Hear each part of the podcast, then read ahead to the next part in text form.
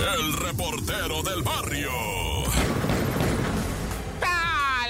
Montes, Montes, Alicantes, Pintos, Pájaros, Cantantes. Oye, fíjate esta muerte de una periodista, ¿verdad? Una periodista que murió pues aplastada por una pantalla gigante. Su hija está muy mala, una mujer muy conocida, la periodista Luz Piedad Euse, en un evento automovilístico allá en Colombia, en el autódromo de Tocancipá, ¿verdad? La periodista muy conocida de por allá en Colombia fue con su hija. Allá estaban cuando más de repente, Estaban en el evento muy acá, muy nice, todo muy chido, cuando se les viene encima un pantallón, un gigantesco. Y pues, o sea, no se da cuenta, ¿verdad? Para cubrir a su hija y ¡pum! Se le viene encima esto, ¿no? Qué tragedia, padre, de verdad. Y, pues muere la, la señora, una periodista, te digo, muy joven, por cierto, bueno, o sea, 38 años más o menos, y conducía noticiero. Y bueno, pues una personalidad lamentablemente fallece y nos deja así que con el esta historia de que madre e hija estuvieron atrapadas abajo de esa pantalla mientras la niña pues pedía ayuda para su mamá. No, no, no, un tragedión.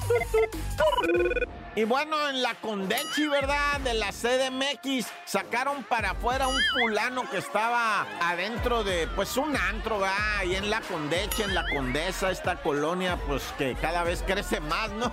Ya todo es Conexa, Anexa, Condexa. Ay, acá. Colonia Condesa Sur, Condesa Norte, Condesa Poniente. Ay, ya todo le llaman Condesa, ¿no? Porque, bueno, el caso es que ahí estaba en un antro un vato que lo sacaron para afuera y él con su novia a un lado ¿verdad? De repente como que le quiere decir al cadenero, no, mira, déjame explicarte. Y saca una navaja y lo empieza a apuñalar, güey. 20 puñaladas le pegó al cadenero. Ah, hay que decirlo, este, pues fue sí intervenida ahí la acción, lo detuvieron, pero es que no entendía la gente qué estaba pasando. Si era un pleito o nomás era así, no, no pues eran navajazos, güey. Navajazos en contra del cadenero, del vato, bien traumas el vato que empezó a tirar guante, pero sabroso, porque, pues imagínate, o sea, tener esa, esa arma escondida y luego írsele encima al cadenero, es que el vato estaba dispuesto a todo. Un demente, sí, un demente, pero lamentablemente de esos hay sueltos por todos lados, por eso yo me persigno, Dios conmigo y yo con él, Dios delante y yo tras de él. ¡Tan, tan! Se acabó corta. El reportero del barrio.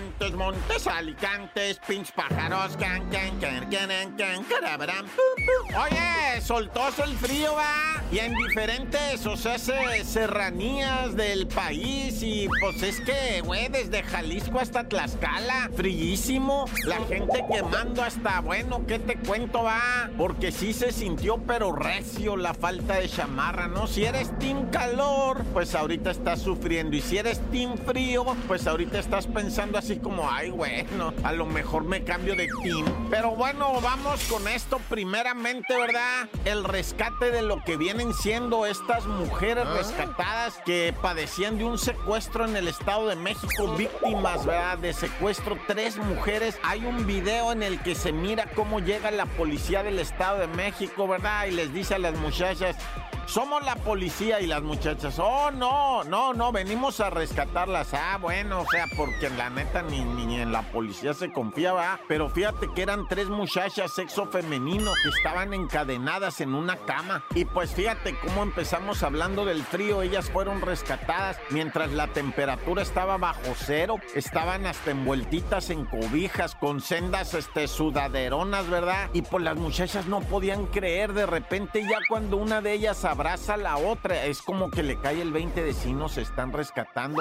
Les quitan las cadenas de los pies. Incluso le dice el policía, amiga, te voy a quitar la cadena del pie. Le dice, no, no se puede. Sí se puede. Vas a ver ahorita cómo te la quito. Y Simón le quita la, la cadenita del pie. Bueno, cadenita dije con cariño y respeto. a La cadenona que tenía en el pie. Las muchachas liberadas, ¿te imaginas? Ahorita se iba a revelar pues la identidad nomás así como de quiénes eran, de dónde habían sido secuestradas y si ya están con la familia, ¿no? ¿Qué caso este? Ah, la neta. Es que en el Estado de México es en el de mayor situaciones adversas ocurren en contra de las mujeres, ¿va? El Estado de México tiene esa triste estadística, ¿no? De que si algo mal le pasa a nuestras mujeres, le pasa en el Estado de México. ¡No, ya! ¡Corta!